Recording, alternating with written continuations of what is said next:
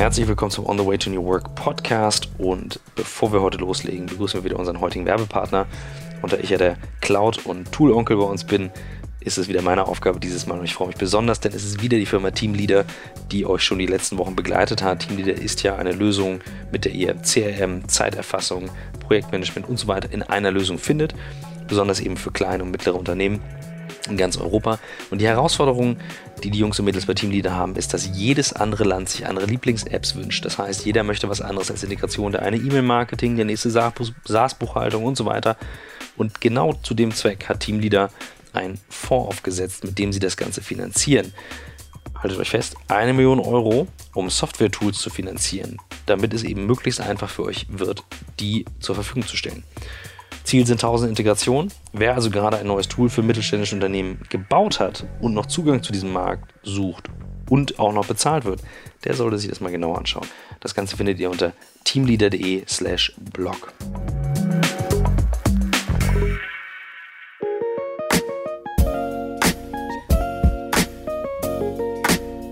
It's all about the journey.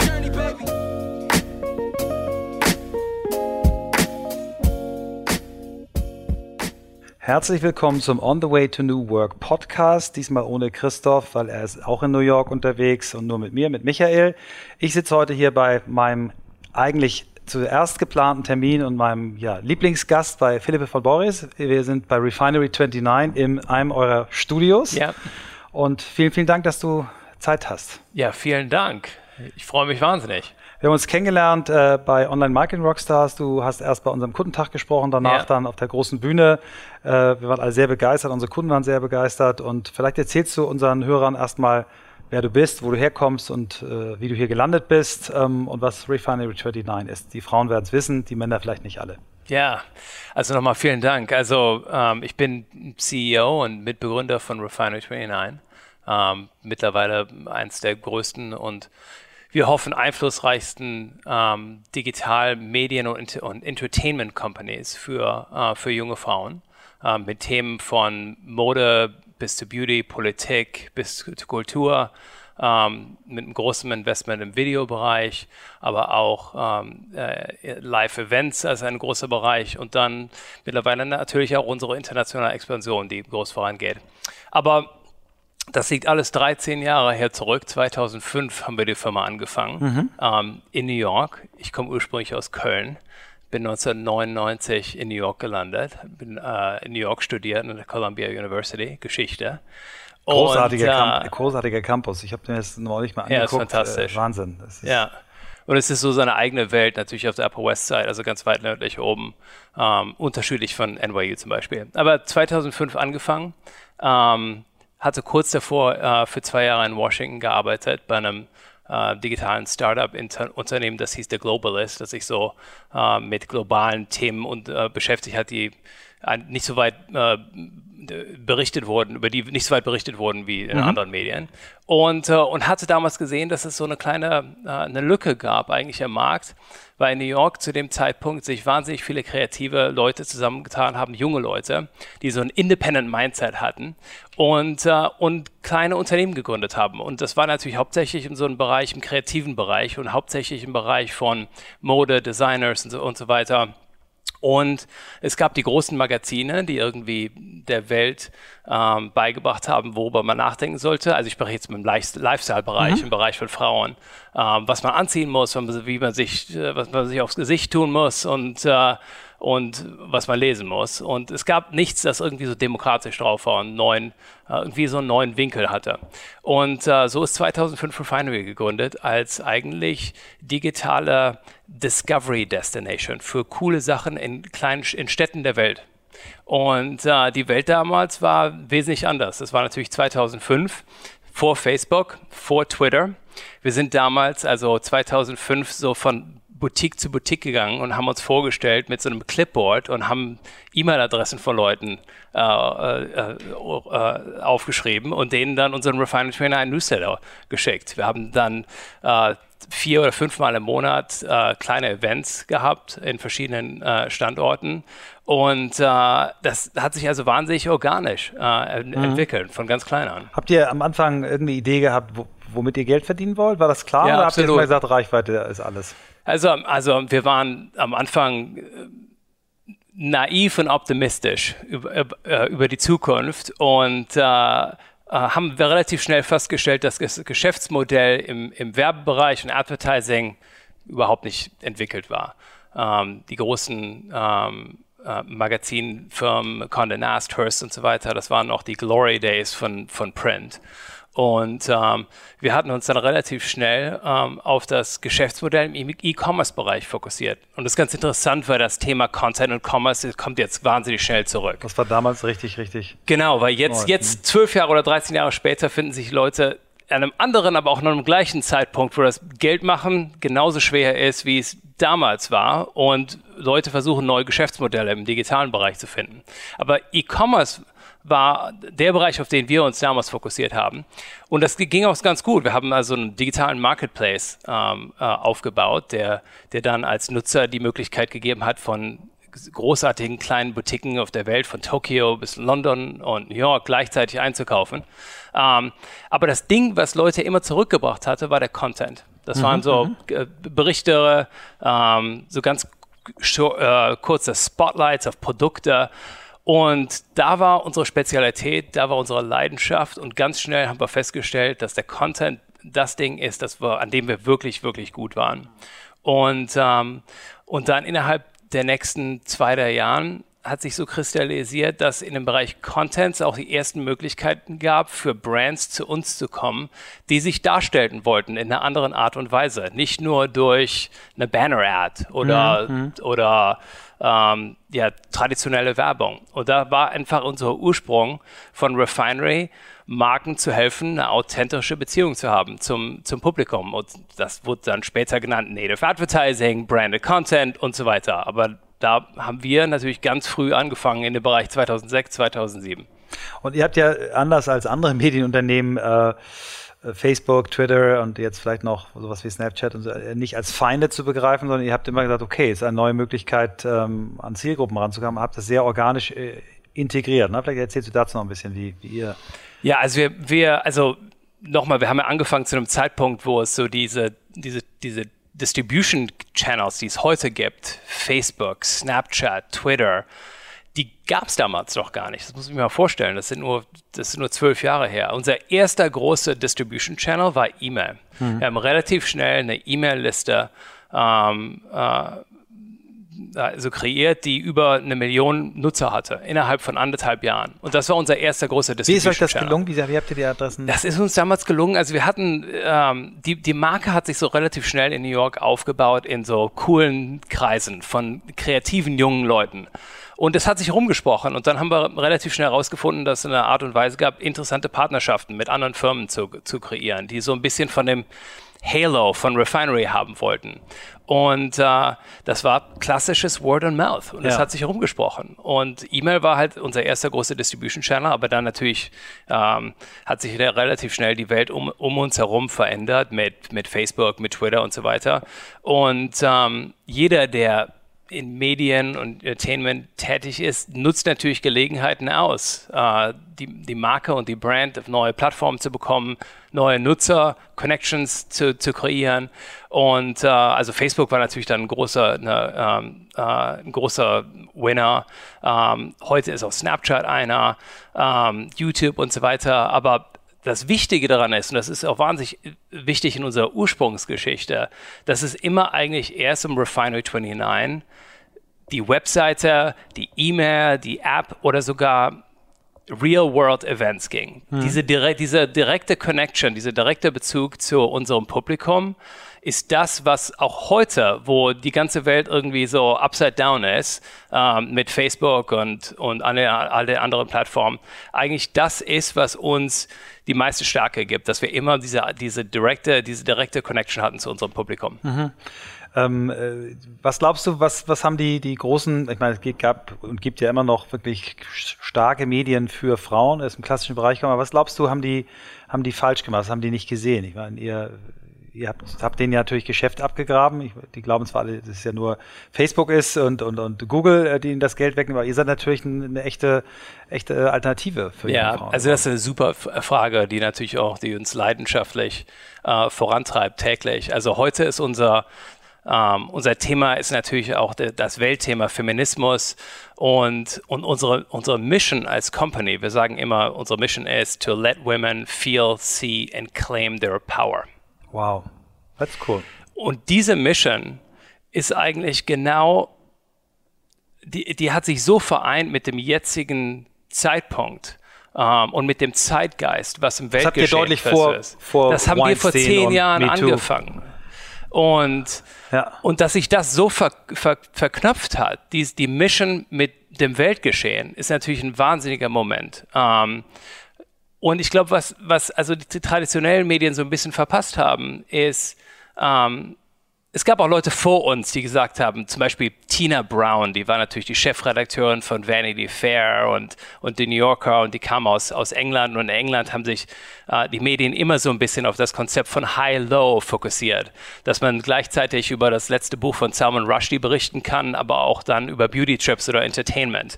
Ähm, und dieses Konzept, dass, dass, dass Frauen komplex sind und dass Themen nicht irgendwie ähm, auf, in eine Box passen, dass, dass sich Frauen nur für, für Fashion und Beauty ähm, interessieren, ähm, sondern dass all diese anderen Themenbereiche von Politik bis Kultur ähm, zusammenpassen. Das war eigentlich das, was Refinery 29 so ausgemacht hat. Nochmal, das haben andere auch vor uns gemacht, was, was uns speziell gemacht hat, ist das auf wirklich 24-7 jede, jede Minute am Tag, 24 Stunden am Tag rüberzubringen auf verschiedenen Kanälen, in verschiedenen Art und Weisen, von Documentary Series bis E-Mail-Newsletters bis Events.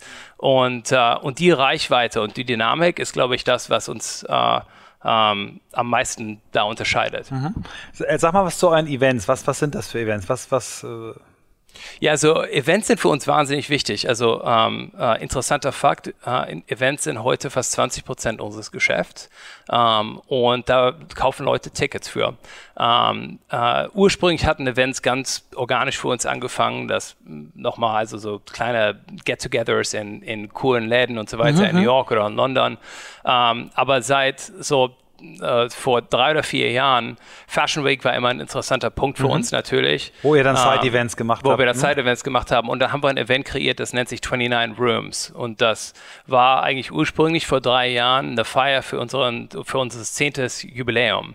Und das haben wir in Brooklyn gemacht. Und äh, wir haben ein Warenhaus gemietet, so ein Rundown Old Warehouse. Und da haben wir die Welt von Refiner 29 in 29 verschiedenen Räumen kreiert, mit verschiedenen Künstlern, die Themenbereiche angesprochen haben. Ähm, alles von, von Plus Size oder Representation ähm, of Women in Media. Ähm, und, und das hatten wir dann kreiert für zehn Jahre als Feier und hatten, eine große, hatten ein großes VIP-Event ähm, mit Celebrities und so weiter, aber haben uns entschieden, das übers Wochenende offen zu lassen. Und am nächsten Freitagmorgen, ähm, wahrscheinlich so 10., 12. September, es war schwül in New York, fast wahrscheinlich 30 Grad, bewölkt, regnete. An einem Freitagmorgen um 11 Uhr in Brooklyn, wahrscheinlich zwei Kilometer weit von der U-Bahn, standen 5000 Leute in der Schlange, um da reinzukommen. Und das hat unsere Augen völlig, das hat mit unsere Augen geöffnet für eine völlig neue Gelegenheit für Refinery, ähm, in der, in, in, in der Real World zu erscheinen, also im echten Leben. Und es ist ganz interessant, weil all die Themenbereiche von Style, Kultur und Technologie kommen da zusammen. Es ist, Events sind auch wahnsinnig wichtig, weil die Leute auf einmal natürlich weg wollen von ihrem Telefon, aber auf der anderen Seite auch neue Möglichkeit haben, Content selber zu, zu kreieren, ja. selber zu produzieren. Und das ist so der, der, der das, äh, der, die, die Anziehungskraft von 29 Room. Fast forward zum heute zu 2018. Ähm, in, äh, in, in den letzten, dieses Jahr werden wir wahrscheinlich so um die 100.000 Tickets verkaufen für 29 Rooms Events in San Francisco, Chicago, Los Angeles. Und ihr macht das, immer, ist das Konzept immer dasselbe, immer 29 Räume oder? Äh? 29 Räume, es gibt auch Spin-off-Projekte, cool. mhm. wo 29 Rooms Presents ist und so weiter. Mhm. Und was ganz interessant ist, ist, dass wir, äh, das Geschäftsmodell ist auf, auf der einen Seite natürlich, dass sich Leute Tickets dafür kaufen in verschiedenen Art und Weisen. Aber auf der anderen Seite ist das, äh, ein, ein, ein, wahnsinniger Innovationspunkt für Marken, die mit uns zusammenarbeiten in neuen kreativen Art und Weisen. Und gerade zum jetzigen Zeitpunkt, wo ja viele neue Möglichkeiten suchen, irgendwie authentischer, authentischer rüberzukommen, ähm, ist 29 Rooms für uns und das Events-Business ähm, äh, wirklich ein, äh, ein interessantes Laboratory, ganz neue Dinge zu kreieren. Wie ist der Name entstanden? Wie, wie seid ihr auf den Namen gekommen? Ja, 29, 29 ist natürlich für uns als Refinery 29 so der, ähm, so das, der, der Brandfilter. Also mhm, da, es mhm. gibt 29 Studios, äh, 29 Rooms und äh, ähm, das kam natürlich dann durch diese Art und Weise 29 Rooms und Räume zu kreieren. Die Aber ich meine, ist der Name, der Name Refinery 29. Ah, also ursprünglich den Namen. 29. Ja. Der Name Refinery 29 kam zustande, weil ähm, wir uns ursprünglich sehr interessiert hatten an dem Konzept von Curation. Mhm, mhm. und ähm, dieses, diese, diese, dieses, diese, die, die, die, die fehlende ähm, Curation, die irgendwie es irgendwie gab, um, um in in Märkten wie New York irgendwie Sinn zu machen, was cool war. Mhm. Und Refinery war also der Filter. Das war die wirkliche mhm. Refinery mhm. für Informationen oder cool. die Distillery. Ja. Und das ging am Anfang immer um 29 verschiedene coole Läden in verschiedenen Kategorien.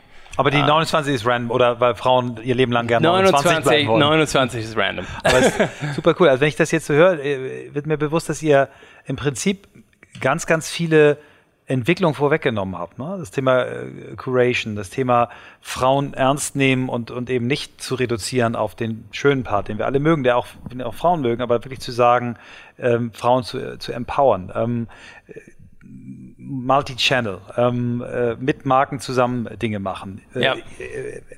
Experiences bieten. Also alles das, was heute so als, als neuer Standard im Marketing gefeiert wird, äh, klug mit Social Media umgehen, Bewegtbild als ja. Trend rechtzeitig erkannt haben. Ne? Also wie, äh, das kann ja nicht nur Glück sein, da muss ja irgendwie auch ein bisschen äh, System dahinter sein. Was, was, was seid ihr für Typen im Gründerteam? Mit wem hast du es zusammen gemacht? Was habt ihr für, für andere Personen, mit denen du es zusammen entwickelt hast? Wie, wie seid ihr organisiert? Erzähl mal ein bisschen, was wie ihr als Firma funktioniert. Ja, nee, ist eine tolle Frage. Also wir können, du kannst halt nie still sitzen. Ähm, wir, ich habe noch drei andere Mitbegründer, ähm, Justin und dann zwei andere Frauen. Eine davon, Pera, ist auch meine Frau im echten Leben. Ähm, wir sind verheiratet seit der Gründung von Refinery 29 und es ist ganz lustig, weil wir hatten gerade ein großes Event ähm, zu den New Fronts. Das sind natürlich hier in New York. Das ist dieser große Moment, wo alle traditionellen Medienfirmen mhm. und digitalen Firmen ihr neues Programm vorstellen, Videoprogramm für das kommende Jahr. Und äh, als ich da auf die Bühne gegangen bin mit meinen Mitbegründern, äh, Justin und zwei Frauen, also sehr ausgeglichen, ähm, habe ich gesagt, it's been 13 years and the band is still together. Und, äh, und das war ein spezieller Moment, weil äh, mit vier Leuten ist natürlich viel da ist viel, da ist viel drin. Ja, ich kenne ähm, das. Das ist bei mir auch so. Es ist viel, es ist viel ähm, äh, womit man klarkommen muss mit vier Leuten, die alle verschiedene Denkensarten haben. Aber wir haben, das, die, wir haben die Firma angefangen, als wir noch jung waren, als wir alle 25, 26, 27 waren. Ähm, und seitdem hat Refinery natürlich ähm, viel, viel Erfolg gehabt und auch große Partner mit an Bord bekommen, wie zum Beispiel WPP oder Time Warner Turner. Und wir haben uns immer große Ziele gesetzt. Und ich glaube, das Ding, das uns immer vereint hat als Team, war dieses, ähm, diese Relentlessness, diese, mhm. dieses nie ähm, still sitzen zu können. Und äh, besonders die Themen, die du gerade angesprochen hast, wo gerade sich so viel im Bereich Medien und Marketing verändert. Ähm, für jede neue Idee gibt es innerhalb von zehn Sekunden zehn Copycats. Weißt du, du kannst nicht still sitzen. Auch wenn wir jetzt gerade was geschafft haben, das erfolgreich ist im Eventsbereich oder Experiential, da gibt es um uns herum schon 25 andere Copycats oder neue Leute, die neue Ideen haben und die auch super ähm, ähm, exekutieren. Ähm, aber man muss halt immer irgendwie vorne dran bleiben. Und das war für uns eigentlich so der Spirit. Ähm, immer zu sagen, Innovation ist das, was uns vorantreibt. Und, äh, und das ist auch heute noch so. Das natürlich, kann natürlich ein bisschen exhausting sein nach einer Art und Weise.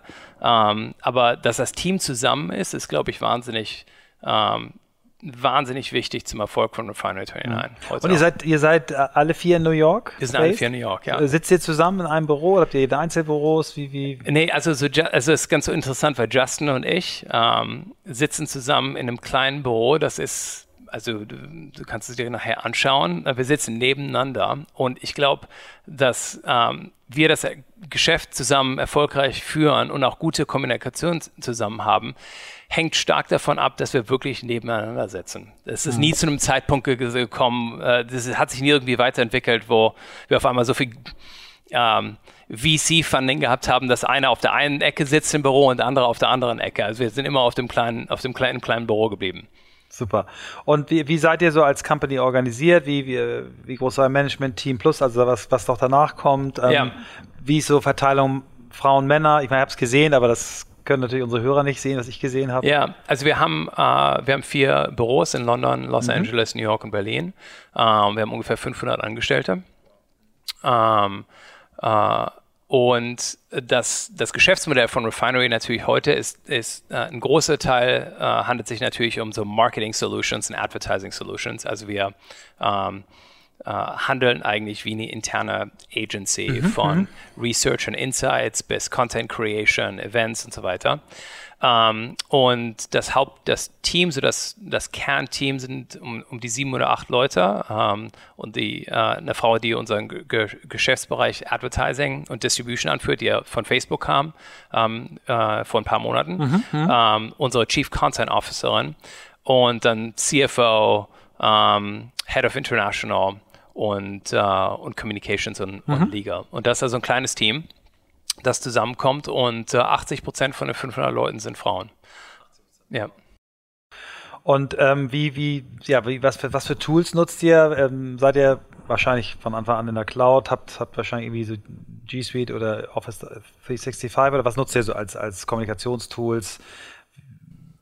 Also Kommunikation ist, äh, also Kommunikation ist hauptsächlich noch über E-Mail, aber ähm, ich, eins muss ich noch sagen, das Telefon zählt mir noch sehr. Ja, okay. Mhm. Ähm, also ich, ich bin wahrscheinlich mehr ähm, am Telefon, als, als viele Leute das mögen. ich glaube, Leute ähm, an, der, an, der, an der anderen Strippe zu haben und mit Leuten noch persönlich zu sprechen, ist für mich, ist für mich wahnsinnig wichtig und macht doch immer einen Unterschied. Auf jeden Fall. Ich glaube, die, immer. die Tatsache, dass äh, Leute sich hinter ihren E-Mails äh, und, und Slacks und allem verstecken, so viele Leute wegschieben, sich dahinter. macht den handgeschriebenen Brief und das Telefonat und das echte Gespräch natürlich wieder besonders klar. Ja, das ja. echte Gespräch sowieso, aber auch das Telefon. Also ist für mich wahnsinnig, also ein, eine Sache, die, die für uns als Team und das Management System immer wahnsinnig wichtig war. Ich habe eine Executive Coach, also wie sagt man Executive, wie hm? sagt es zu einem hm? Executive Coach in Deutsch? Also ein Executive Coach, mit der ich seit vier Jahren zusammenarbeite. Die sitzt mhm. in San Francisco und ich spreche mit der einmal der Woche, mhm. einmal die Woche, mhm. über eine Stunde lang über Skype. Und die hat mir viel ähm, beigebracht seit über die letzten vier Jahren in meiner, in meiner Denkensweise über Management Systems. Und eins mhm. der wichtigen ist dieses, äh, dieses Konzept von One-on-Ones. Mhm. Also wirklich eine Stunde pro Woche ähm, entspannt fokussiert mit deinen Direct Reports. Ähm, und das ist ein, ein, wahrscheinlich eins der Kerndenkensweise intern für uns über, über Management Systems. Ja, das ist ganz spannend. Ich habe in zwei, äh, also unsere Hörer kennen die Geschichte jetzt schon, die können jetzt 30 Sekunden Pause machen, ähm, aber ich fand es spannend, äh, weil es genau zu deinem Ansatz passt. Ich habe gerade ein Interview gemacht mit äh, für den großen OMR-Podcast mit Mark Rapkin, das ist so der oberste Ad-Tech-Mann bei Facebook. Der hat mir erzählt, er macht One-on-Ones regelmäßig nicht nur mit seinen Direct Reports, sondern auch mit denen darunter. Er hat ja. fünf Direct Reports, darunter 25 Leute. Und er sagt nicht, um die dazwischen zu kontrollieren, sondern um Gefühl dafür zu kriegen, was passiert und um scary shit sich auszudenken. Ja. Und äh, das passt ganz gut zu einer einer äh, Untersuchung, die Google wohl, wohl äh, gemacht hat oder ständig auch macht, die, die analysieren ja mit Daten alles, was, was hat Impact ja. auf, auf ja. äh, zum Beispiel auf Loyalität von Mitarbeitern. Die haben rausgekriegt, wenn du Gehalt erhöhst, dann steigt die Chance, dass der Mitarbeiter bleibt um 2%. Wenn du äh, ihn beförderst, steigt die Chance um 3% wenn du ein richtig ernsthaftes Gespräch mit einem Senior Executive ihm ermöglichst, steigt die Chance um 70 Prozent. So, also ich glaube, das hat nicht nur was für dich, dass es du die Firma gut führen kannst, sondern es hat auch nochmal diesen Effekt, dass die Leute sich wertgeschätzt fühlen, ernst genommen fühlen und ähm, ja. Absolut. Also dieser direkte Kontakt ist so wahnsinnig wichtig. Ich glaube auch, das ist ein ganz interessanter Artikel, den ich diese Woche gelesen habe über das Team, äh, das Facebook hat, also das Kernteam, ähm, das auch jetzt trotz dieser wahnsinnig schwierigen drei Monate immer noch zusammen ist Und das hängt davon ab, dass die Leute sich kennen, Trauen. dass die Leute sich trauen, äh, also Vertrauen. Vertrauen, Trust, Vertrauen, Trust und, und auch oft Freundschaft haben. Und äh, also dieses, dieser direkte Kontakt ist wahnsinnig wichtig. Was, worüber du sprichst, so auch noch ein paar Levels down zu geben, zu gehen, das ist auch enorm wichtig. Da denke ich auch dran. Ähm, und das machen wir auch. Da ist es wahnsinnig wichtig, da natürlich kulturelle Transparenz zu haben, dass das okay ist. Absolut, ja. Weil mit, weil mit manchen Leuten ist das dann nicht okay. Mhm. Und wenn das Inkonsistenz machst, dann. Ich glaube, es ist extrem, du kannst damit ganz viel kaputt machen, Ja. äh, wenn es so anfängt, dann politisch zu werden und du das nutzt, um, um, um äh, dein Team quasi zu Ja, das kontrollieren, ist- das, das ist scheiße. machen, ja. ja. aber so wie der, der Marc das erzählt hat, so klang es einfach nur, nee, Inspiration, sich austauschen, wirklich Gefühl kriegen äh, und, und es geht immer darum, besser zu werden und sich besser zu verstehen. Ja. Absolut. Also für mich ist auch, was mir am meisten Spaß macht, ist ähm, äh, hier im Büro, also wir sind im Financial District, wir haben ähm, fünf Etagen auf der 23., 22., 13. und 4. Wir sitzen hier gerade in unserem Studio zusammen. Ähm, also nachmittags glaube ich fast immer für, für zwei oder drei Stunden einfach rum. Und, äh, Auch in- in und der Firma In der Firma. ja. Mhm. Und das ist auch, das weiß dann auch jeder. Und das ist dann auch Total natürlich eine clever. super, äh, irgendwie so eine transparente ähm, Art und Weise, mit Leuten einfach Connection zu machen. Ja, das ist, das habe ich das erste Mal gehört ähm, von einem der, der berühmtesten Werber, die es gibt, von John Haggerty von BB, BBH. Äh, Bartle Bogle Haggerty war viele Jahre die beste Agentur der Welt.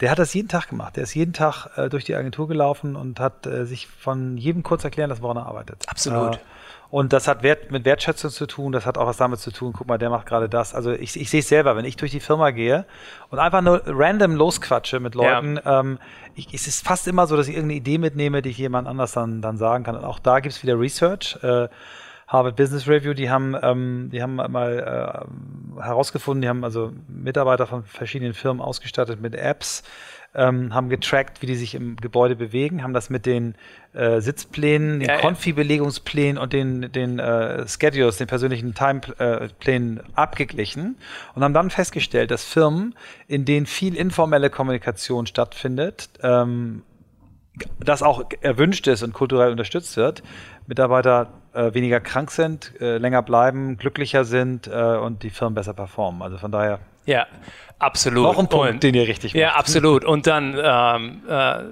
zum Beispiel, wenn eine vertikale Distanz, also auf verschiedenen Etagen, das ist manchmal wie in verschiedenen Ländern.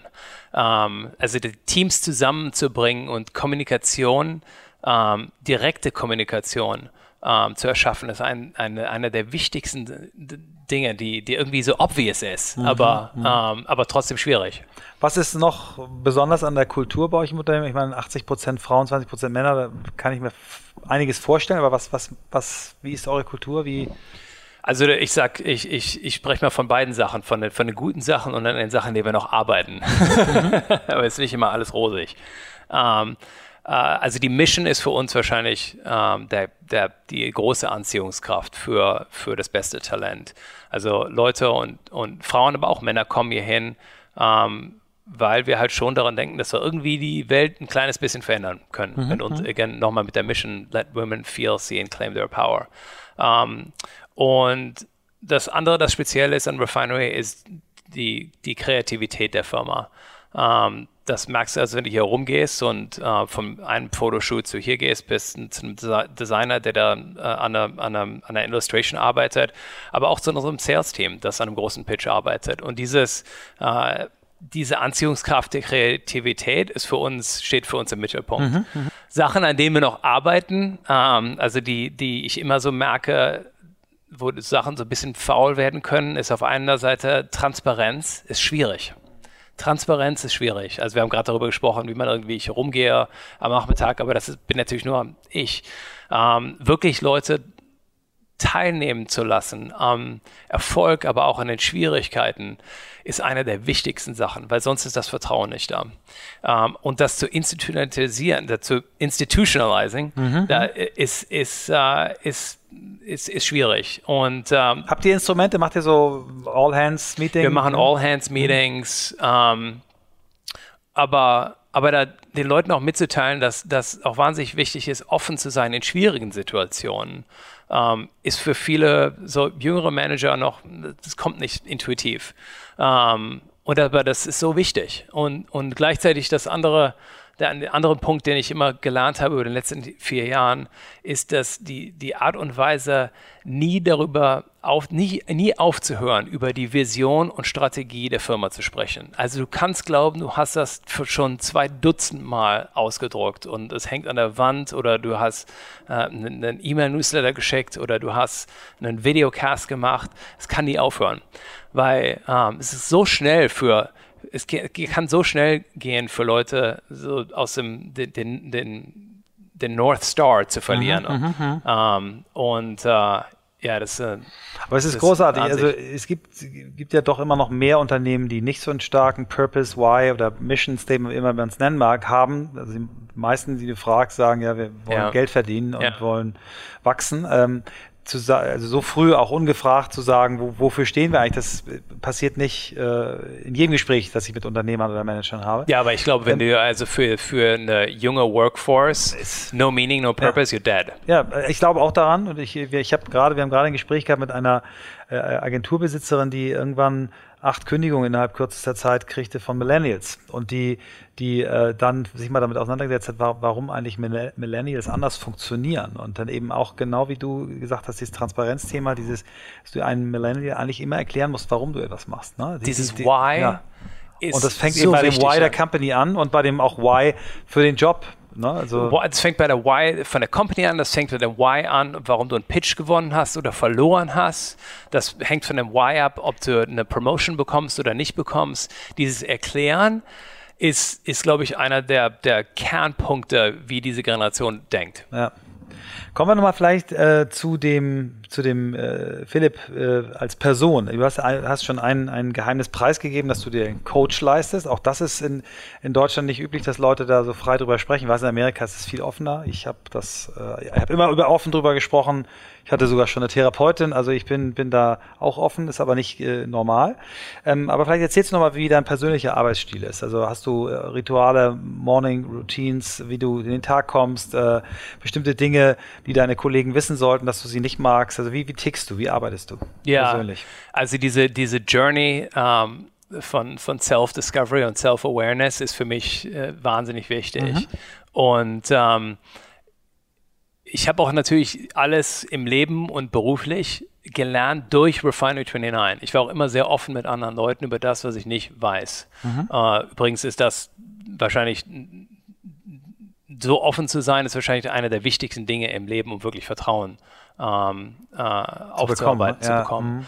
Ähm, aber ich glaube, diese Art und Weise, wie viele darüber nachdenken, so Chef zu sein oder CEO zu sein, dass du am Ende des Tages der bist, der alleine Entscheidungen triffst und ähm, äh, die Firma alleine repräsentierst. Das ist nicht meine Denkensweise. Mhm. Also ich glaube, äh, vielmehr geht es für mich darum zu sagen, hier, ähm, die Tür ist offen und ich bin wirklich da und da, das ist auch meine Stärke, das ist auch, das ist auch der, der Bereich, wo ich mich am wohlsten fühle und ich bin wirklich da, dir zu helfen als, als ähm, Chef vom Marketing oder Content und so weiter, Probleme zu lösen mhm. und neue Solutions zu finden und irgendwelche kreativen Hacks. Und äh, das ist für mich irgendwie der, die Haupt- und Weise, in der ich mich wirklich fühle als, äh, als, als, als Leader, ähm, anderen Le Leuten, ähm, andere Leute zu inspirieren und, äh, und da irgendwie jeden Tag hilflich sein zu können. Uh, und uh, ja, im Leben, also ich, ich lebe in Brooklyn. Ähm, ich stehe morgens früh auf. Ich brauche die ersten paar Stunden für mich alleine, mhm, äh, mhm. zu Hause zu sein und zu, zu arbeiten. Habt ihr Kinder? Äh, noch keine Kinder. Mhm. Ähm, und, das heißt, du ähm, arbeitest von zu Hause. Wenn du morgens anfängst, arbeitest du schon. Ja, das ist für mich wahnsinnig wichtig. Mhm, also mhm. nicht aus dem Büro aus, sondern von zu Hause mhm, aus für die ersten paar Stunden Super. und äh, komme meistens so gegen 10 ins Büro. Und ähm, ja, und dann fängt der Tag an. Und das bei dir, es klingt nicht so nach dem, ich strukturiere mir den Tag so, wie ich es will, sondern du klingst sehr eben auch zu hören, wer braucht mich und, und auch responsive Absolut. zu sein. Äh, genau. Absolut, ja. Und ich, ich merke dann auch für mich, dass ich muss auch oft raus aus dem, aus dem Büro oder aus, aus New York auch um irgendwie neue Inspiration zu sammeln. Also das ist für mich enorm wichtig. Mhm, mhm. also ähm, so mehr als zwei oder drei Wochen nur hier zu sein und nicht irgendwie rauszukommen, geht eigentlich gar nicht für mich. Mhm. Das wäre die nächste Frage gewesen, aber ich wiederhole sie trotzdem, ist, wo bekommst du deine Inspiration her? Also einmal durch Reisen, aber hast du bestimmte Medien, die du äh, konsumierst? Hast du Bücher, die du, wir fragen mal, was sind so deine Top-Buchtipps? Äh, äh, was hat dich zu dem gemacht, was du bist? Manche sagen, ich lese nicht, ich gucke nur Videos, aber, aber was inspiriert dich? Ähm, also erstmal, also ich habe eine wahnsinnig ähm, fantastische Beziehung mit meiner Frau, die ähm, die Mitbegründerin ist und die das kreative Team bei Refinery leitet. Mhm. Und oft sitzen wir morgens zusammen und die arbeitet an einem, an einem Projekt oder verfasst eine E-Mail oder irgendwas und da helfe ich ihr und dann gleichzeitig fünf Minuten später hilft sie mir mit Super. was. Ähm, und, äh, und das gilt auch für Inspiration. Ähm, ich habe das, das, das Kreative in mir selbst ähm, gefunden durch Refinery und auch durch die Beziehung zu meiner Frau. Ähm, ansonsten ähm, natürlich, das Team ist wahnsinnig wichtig. Wir haben ein großes Board, das, in, das inspiriert mich. Wir haben auch immer an verschiedenen Zeitpunkten neue Advisors mit reingebracht. Weißt du, Projekte oder, oder Probleme ändern sich im Verlauf von sechs oder einem, äh, sechs Monaten oder einem Jahr und dann neue Leute reinzubringen, ist, war immer wahnsinnig mhm. wichtig. Und äh, ich lese noch Bücher. Mhm, mh. Also ein paar Sachen, die, äh, die mich ganz inspiriert haben in den letzten äh, paar Monaten, war einmal ein Buch, das nennt sich Culture Code. Ähm, von Daniel Coyle. Mhm, mhm. ähm, da ging es hauptsächlich über Teamarbeit und wie mhm. Teams zusammenkommen. Nochmal, wir haben eben über mhm. Facebook mhm. gesprochen und, äh, und so Teamkultur. Ähm, und dann noch ein anderes One Small Step Can Change Your Life bei einem Autor, der heißt Robert Mora. Und mhm. da geht es über äh, äh, die japanische Philosophie von Kaizen. Super, ja. Kleine Schritte, die kleinsten Schritte, die dir erlauben, großen äh, Progress zu machen. Wir haben beide ein enges äh, äh Time-Schedule ja, heute, deswegen ist unser ein bisschen ne? kürzer äh, heute, genau, aber es war ganz, ganz toll. Ich danke dir für deine Zeit. Ich äh, würde mir gerne noch ein bisschen was angucken, vielleicht können wir noch ein Foto zusammen machen. Ja, auf und, jeden äh, Fall. Vielen, vielen Dank, das wird unsere Hörer interessieren, das kann ich dir versprechen. Ja, alles klar. Danke für das Beikommen.